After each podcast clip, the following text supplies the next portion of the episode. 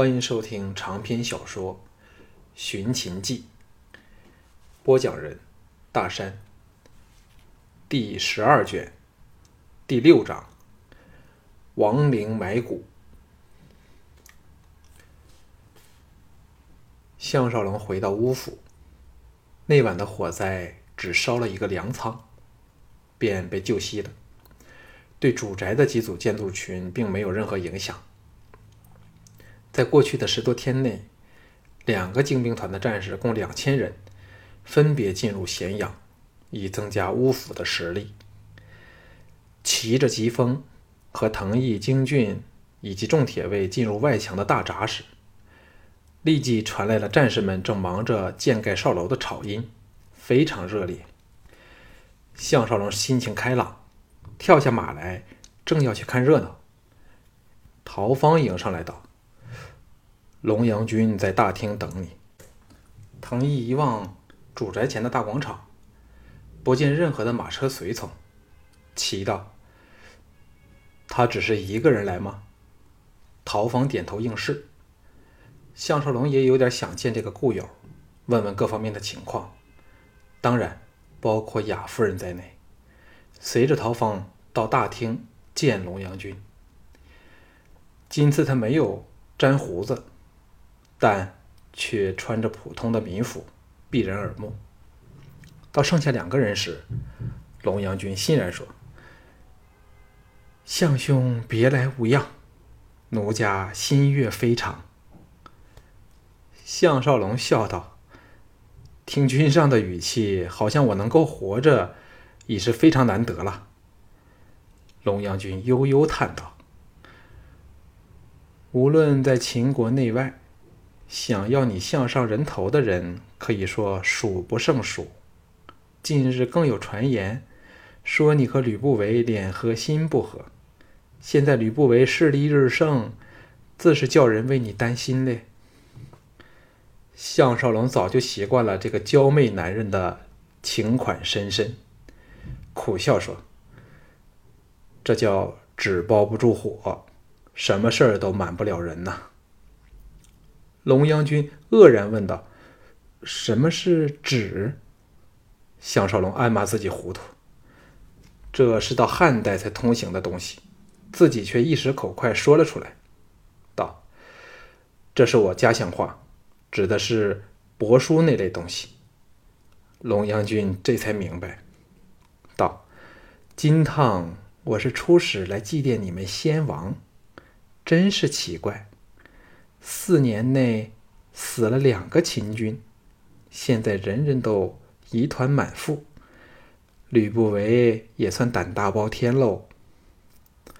项少龙知道他在探听口风，叹了一口气，岔开话题道：“信陵君的境况如何？”龙阳君冷冷地说：“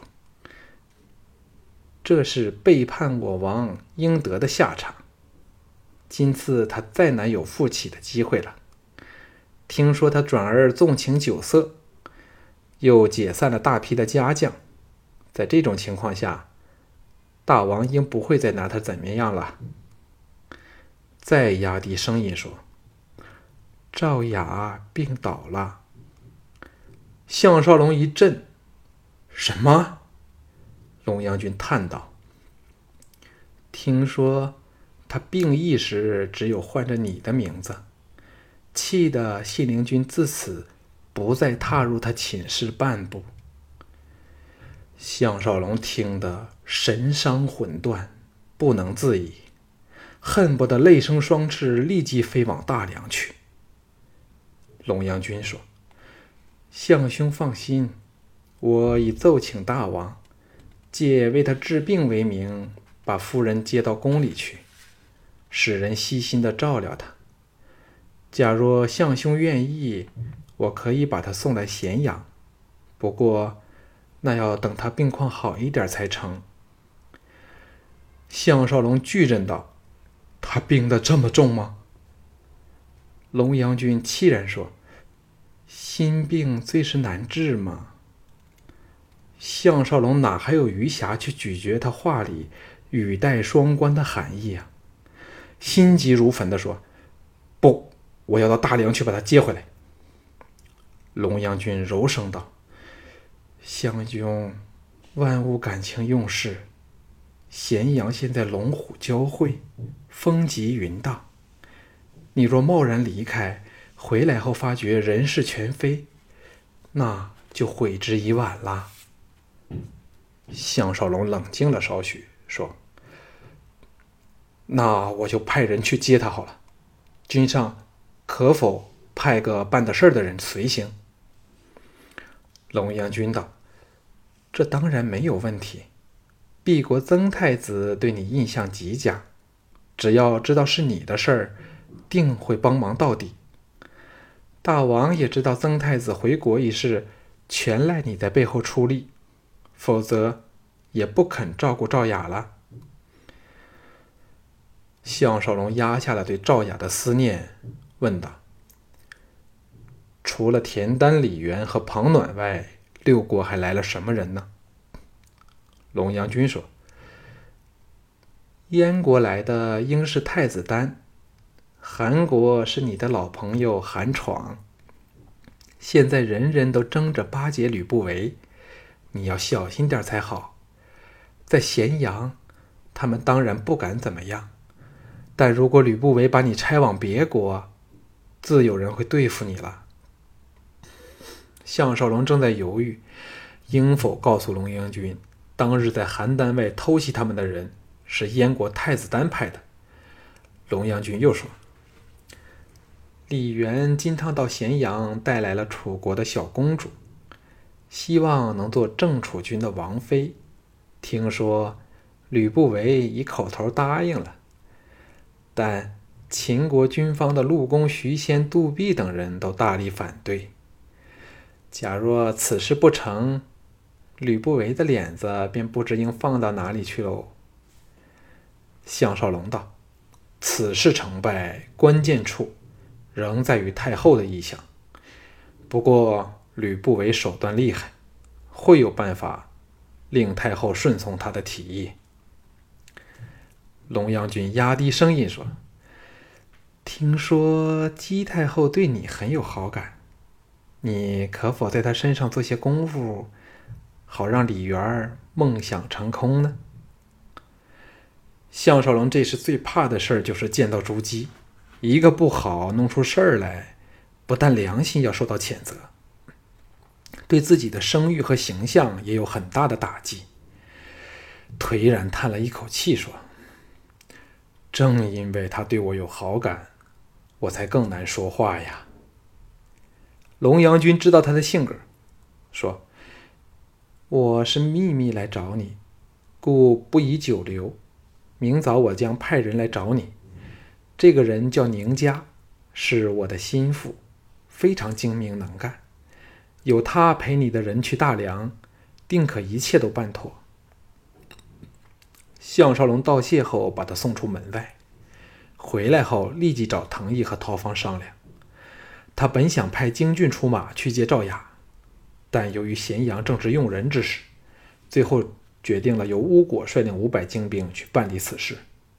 商量停当时，秦青竟派人来找他，三人大感愕然。难道这一贞洁名著天下的美女，终于动了春心？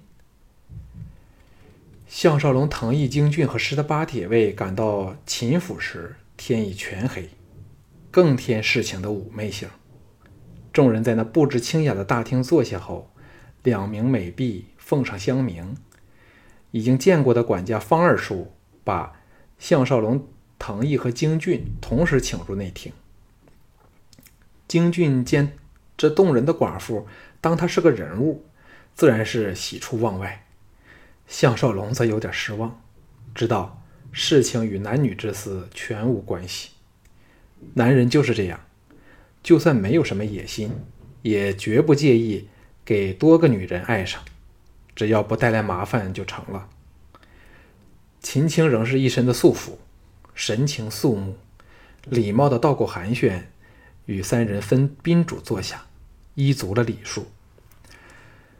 到知道众人尚未尽膳，遂召婢女捧出糕点。招待他们和在外厅等候的诸位享用。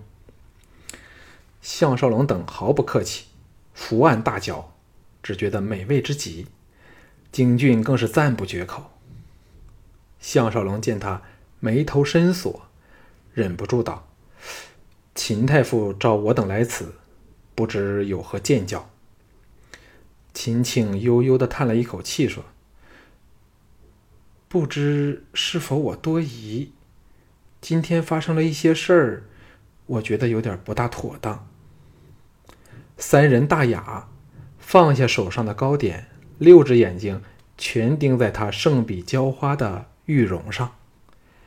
秦青显然有点不习惯给这么三个男人瞪着，尤其是京俊那对贪婪的贼眼，垂头说：“今天我到太庙为先王的灵柩更换鲜花，离开时遇上相府的食客嫪毐，被他拦着去路。”三人一齐色变，京俊大怒道：“好胆！我定要狠狠的教训这狂徒一顿，管他的靠靠山是谁。”藤毅说：“秦太傅没有家将随行吗？”秦青说：“不但有家将随行，当时徐左丞相和吕相也在太庙处。”听到喧闹声，赶了出来。京俊冷笑道：“我倒要看看吕不韦怎么处置。”哎呦，当然是被旁边的藤毅踢了一脚。秦青望向藤毅，秀眸射出了坦诚的神色，柔声说：“滕大哥，不要把秦青看作外人好吗？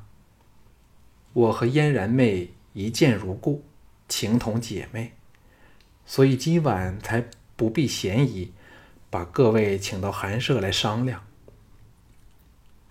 藤毅老脸一红，尴尬地说：“好吧，吕不韦怎样处置此事？”秦青脸上忧色更重了，缓缓地说：“吕不韦做的漂亮之极。”当着我和徐相，找那嫪毐先叩头认错，再当众宣布对他的惩罚。项少龙早心知肚明是怎么一回事了，那是早写在史册上的，颓然叹道：“是否把他阉了后送入王宫当太监呢？”秦青骇然说：“你怎会猜得到？”藤毅和京俊更是瞠目相对。今天他们整日都和项少龙同行同坐，项少龙知道的事儿，他们也自该知道。这么特别的惩罚，纵使是哲人复生，也绝猜不着啊！项少龙心中较糟，知道说漏了嘴，泄出了天机。而且这次无论怎么解释，也不会有人肯相信的了。秦青却以为早有眼线，把这个事儿告诉他。等看到藤京两个人目瞪口呆的怪模样时，大吃一惊，不能相信的说：“向太傅，真的只是猜出来的？”项少龙惊魂甫定，自顾自的叹了一口气说：“这并非太难猜啊！现在吕不韦。”最要巴结的人就是姬太后。眼下在咸阳，没有人比他更清楚太后的弱点。嫪毐则是他最厉害的一只棋子，只有诈作把他变成太监，这只棋子才可放进王宫，发挥出妙用。说到玩手段，我们比起吕不韦，确实称呼其后啊。藤毅和京俊开始明白过来，但是对项少龙超水准以及神乎其技的推断，仍是震惊的不能回复过来。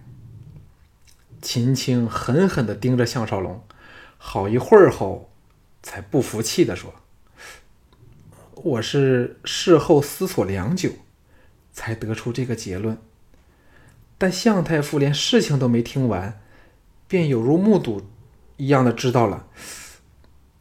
秦青看太傅智慧之高，吕不韦也有所不及，难怪他这么忌惮你了。项少龙暗叫惭愧，同时也在发愁。朱姬和嫪毐可以说是干柴烈火，谁都阻止不了。这事儿该怎么样应付才好呢？京俊牙痒痒的说：“让我摸入宫去，给他痛快的一刀，那他就只好永远真当太监了。”秦青终于受不住他露骨的言辞，俏脸微红，不悦的说：“京兄，我们是在商量正事儿啊。”藤毅怒瞪了京俊一眼。后者却是心中不忿，为何项少龙说的比他更粗俗，这俏寡妇却不怪他呢？项少龙知道已经混了过去，放下心来，脑筋立变灵活，说：“秦太傅太看得起项某人了，只可惜这件事儿谁都阻止不了。”秦青愕然说。可是太后最肯听太傅的意见呀。项少龙坦然笑道：“问题是，我不能代替嫪毐，所以也失去了进言的资格。”秦青一时仍未能明白他的意思，想了片晌，忽然霞声玉颊，垂下头去，咬着唇皮，轻轻的说：“秦青明白了。”但这事儿非同小可，不但牵涉到王室的尊严，还可使吕不韦更加的专横难治。向太傅难道不担心吗？项少龙语重心长的柔声说：“秦太傅何不去巴蜀，陪华阳夫人过些眼不见为净的清静日子呢？”秦青娇躯一颤，往他望来，射出了复杂难言的神色，欲言又止。最后垂下了翘首，低声说：“秦青有自己的主意，不劳向太傅操心。夜了，三位请吧。”三人想不到他忽然下主客令，大感没趣儿，泱泱然走了。秦青并没有起身送客。离开秦青府，晚风迎面吹来，藤毅忍不住说。三弟真不打算向姬后揭破吕不韦的阴谋吗？项少龙叹道：“问题是，对姬后来说，那正是令他久旱逢甘露的一份大礼。试问谁可以阻拦？”京俊赞叹道：“久旱逢甘露，吕不韦这一手真厉害。”藤毅侧着马儿，深吸一口气道。若被嫪毐控制了姬太后，我们还有立足的地方吗？项少龙冷笑说：“首先，姬太后并非那么容易被人摆布；其次，我们大可将计就计，尽量的捧起嫪毐，使他脱离吕不韦的控制。那时候最头痛的却是吕不韦，而不是我们了。”藤毅和京俊大感愕然时，项少龙已侧着疾风，领头往长街的另一端冲过去。在这刹那，他充满了与吕不韦斗争的信心，因为根本没有人可以改变历史，包括吕不韦在内，所以这个大恶人注定了是玩火自焚的可笑下场，谁都改变不了。他无法知道的只是自己未来的际遇罢了。次日清晨，天尚未亮，李斯率着大批的内侍，带着王昭，到乌府代表小盘，正式任命项少龙做都记统领将军。藤毅和京俊分任左右都记匹将，授以虎符文书、弓箭宝剑、军服甲胄，还可拥有五百亲卫，可以说是王恩浩荡。项少龙心知肚明，这些安排是出自李斯这个人自己人的脑袋，故而如此的完美。桂领亡命后，由藤毅立即挑出五百人，全体换上军服，驰往王宫。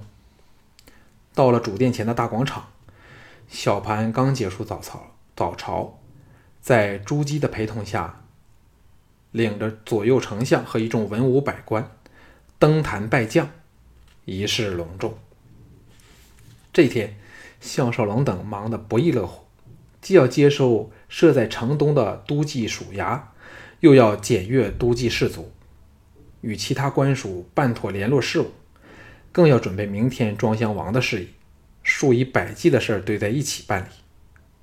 幸好项少龙目下和军方的关系大佳，吕不韦则暂时要摆出支持他的姿态，故而顺风顺水，没有遇到困难和阻力。最神气的是京俊，正式当上都记副将，八面威风，意气飞扬。同日，有陶方安排下，乌果协同龙阳军前来的宁家，率着五百精兵团战士，匆匆上路，往大梁迎接赵雅回来。到了晚上，小盘使人把他召入王宫，在内廷单独见他，劈脸愤然道。你知否嫪毐的事儿？项少龙叹了一口气说：“太后已和他混在一起吗？”小潘怒愤焦急地说：“先王尸骨尚未入土，吕不韦这个奸贼就使了个小白脸来假扮太监，勾引母后，我恨不得把他碎尸万段。”项少龙暗想：这个嫪毐对女人果然很有手段。这么快便搭上了朱姬，心中既酸又涩。更怪朱姬太不检点。可是回心一想，朱姬的确寂寞了很久了，以她的多情，当然受不了嫪毐这个情场高手的挑逗和引诱了。小盘气得在电信来回的踱步，项少龙只好陪立一旁。小盘忽地停了下来，瞪着他怨道。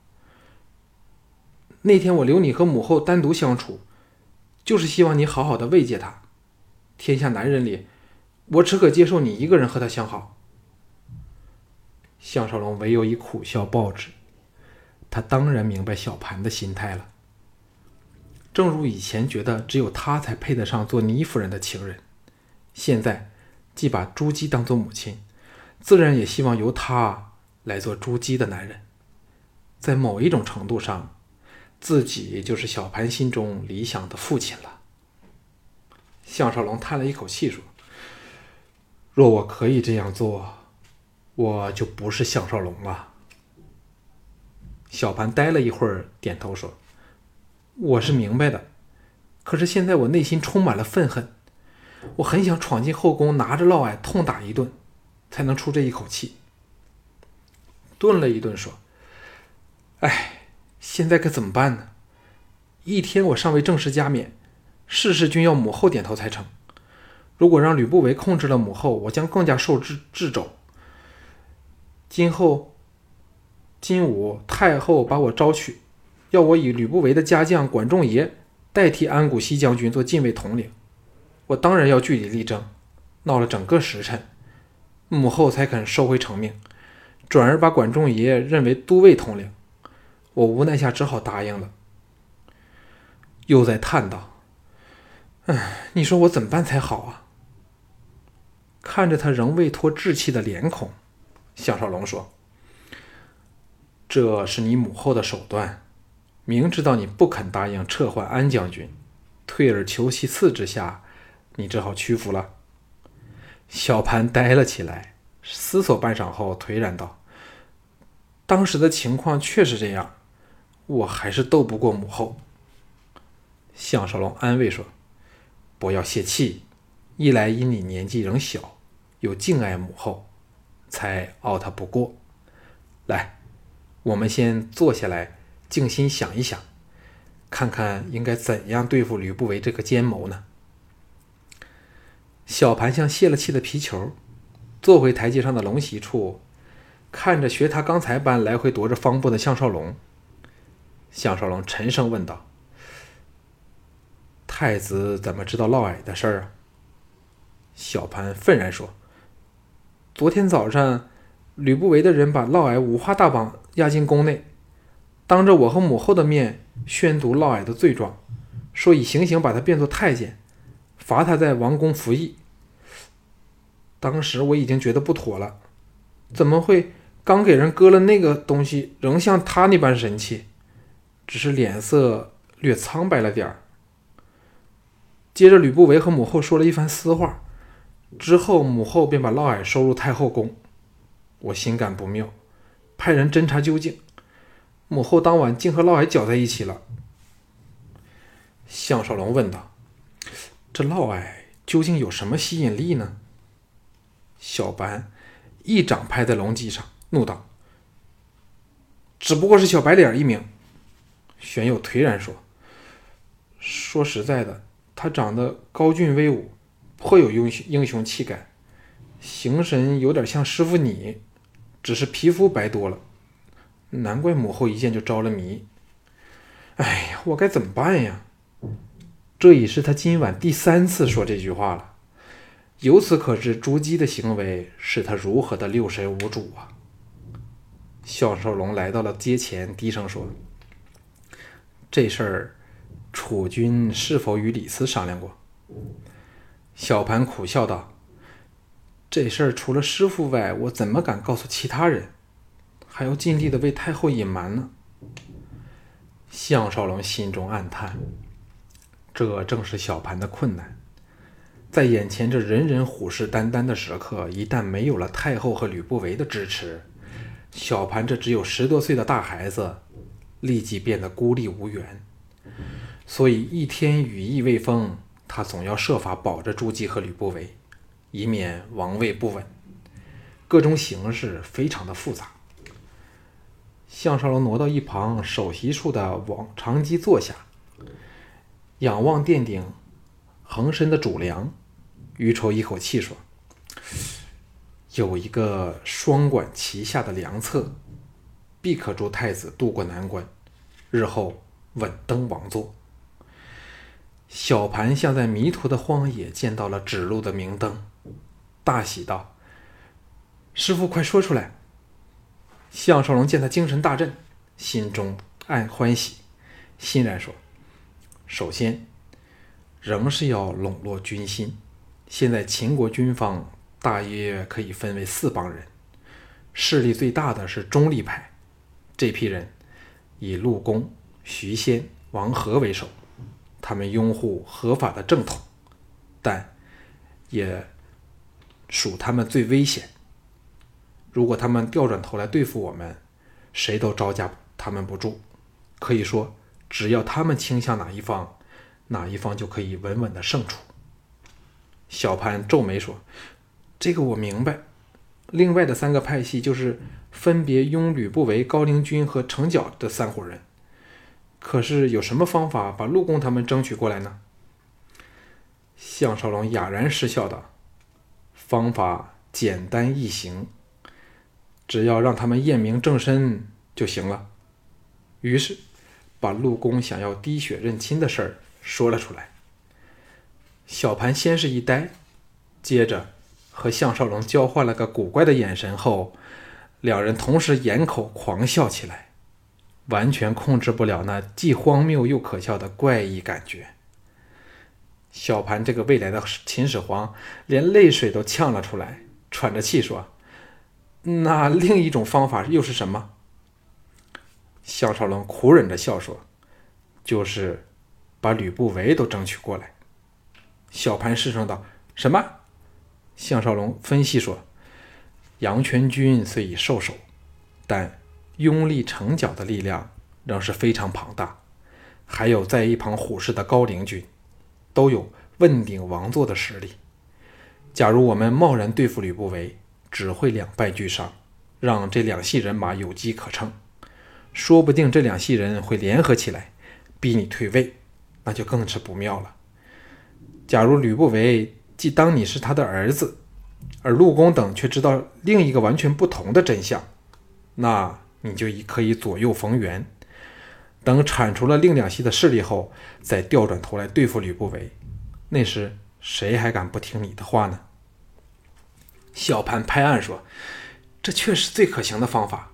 可是吕不韦复性专横，如果事事从他，最终还不是要大权落在他的手上？到他在军方的重要位置都安插了他的人时，我们那是拿什么来和他较量呢？”项少龙嘴角飘出了一丝笑意，淡然说：“这招叫以子之矛攻子之盾。从今天开始，我们不但不去管你母后的事儿。”还要大力的栽培嫪毐。小潘失声道：“什么？”